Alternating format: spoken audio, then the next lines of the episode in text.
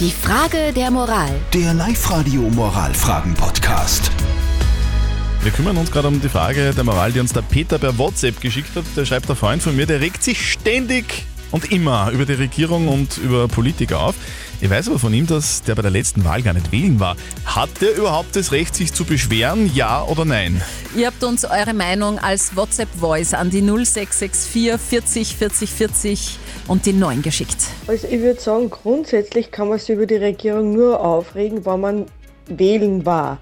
In der Situation, wo wir jetzt sind, dass die Regierung eigentlich gar keiner gewählt hat, sondern einfach immer nur ausgetauscht worden ist, glaube ich, hat jeder Bürger das Recht, sich über diese äh, Personen da oben aufzuregen. Also grundsätzlich darf er sich sicher aufregen, keine Frage. Aber ich würde ihm einfach die Frage stellen, und, warst auch wählen?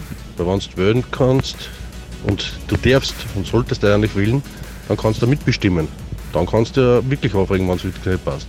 Also darf sich der Freund von Peter über Politiker und über die Regierung aufregen, obwohl er gar nicht wählen war.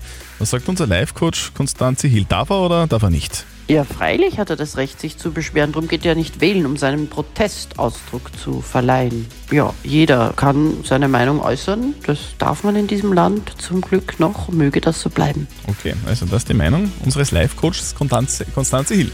Wenn ihr auch eine Moralfrage habt, schickt sie uns aus WhatsApp Voice oder postet sie auf die Live-Radio Facebook-Seite. Ihr habt das ganze Wochenende Zeit, weil am Montag gibt es wieder fix um kurz und halb neun die nächste Frage der Moral auf Live-Radio.